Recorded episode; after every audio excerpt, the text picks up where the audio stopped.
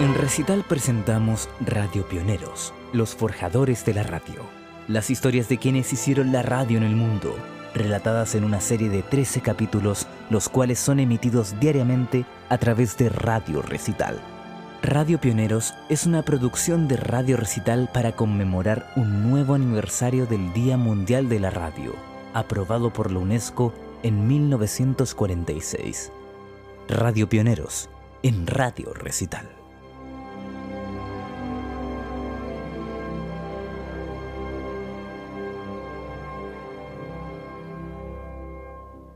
Hoy, Orson Welles.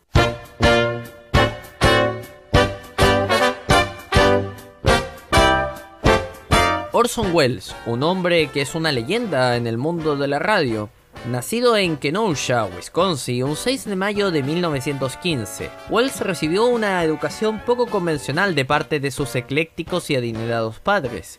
Lo trataron como un niño prodigio de la familia y dirigieron su precoz talento hacia las diferentes formas de arte. El pequeño Orson aprendió rápidamente las enseñanzas de su madre y pronto se inició en la pintura. Con solo 3 años de edad hizo su primera aparición en un escenario. En 1919 sus padres se separan y Wells pasó a residir con su madre en Chicago. El 10 de mayo de 1924 Beatrice Wells murió repentinamente de ictericia a la edad de 43 años. Tras la pérdida de su madre, Wells vuelve a vivir con su padre y abandona para siempre su carrera musical. En 1931 y con solo 16 años, Wells comenzó a trabajar en el teatro de Dublín, Irlanda, pero pronto volvió a los Estados Unidos para debutar en Broadway con una representación de la clásica obra Romeo y Julieta. Al poco tiempo fundó la compañía de teatro Mercury, la que le daría fama mundial, pues en 1938 Orson Welles protagonizaría un hecho que quedaría marcado a fuego en el mundo cuando a través de la cadena de radio CBS de los Estados Unidos de Norteamérica realizaría su obra maestra, la adaptación del libro La Guerra de los Mundos de H.G. Wells en formato de radioteatro.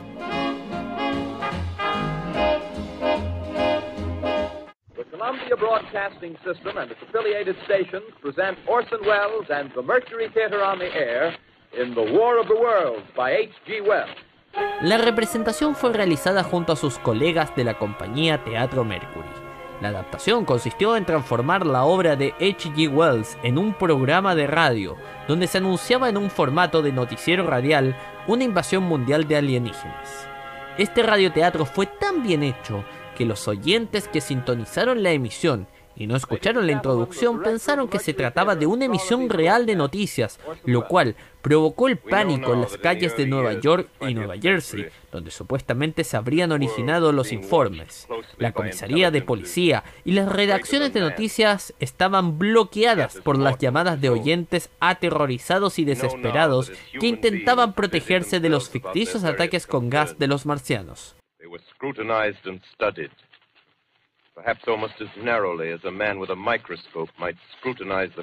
Al día siguiente, saltaron las protestas exigiendo responsabilidades, la cabeza de Orson Welles y una explicación. De modo que el propio Orson Welles pidió perdón por la broma de Halloween, la cual fue considerada una burla por los oyentes. El New York Times informaba de lo ocurrido de esta forma.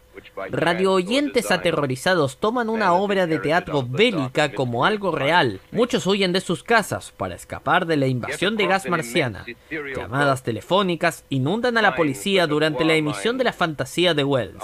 Este episodio le dio la fama mundial que necesitaba lo que llevó a la RKO Pictures a contratarle en 1939 con plena libertad para escribir, producir y dirigir dos películas, lo que posteriormente sería un trampolín para producir múltiples películas y series.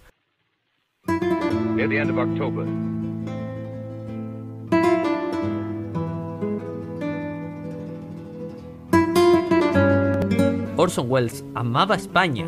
En el país ibérico rodó varias de sus películas. En una entrevista confesó que le gustaría retirarse allí. Cultivó la amistad de figuras conocidas del mundo de los toros de la época, como Antonio Ordóñez o Luis Miguel Dominguín. Finalmente, debido a un elevado ritmo de trabajo y problemas financieros, Orson Welles muere de un ataque cardíaco en Los Ángeles. Sus cenizas fueron depositadas en el municipio malagueño de Ronda, en la finca de recreo de San Cayetano, en España, en 1985.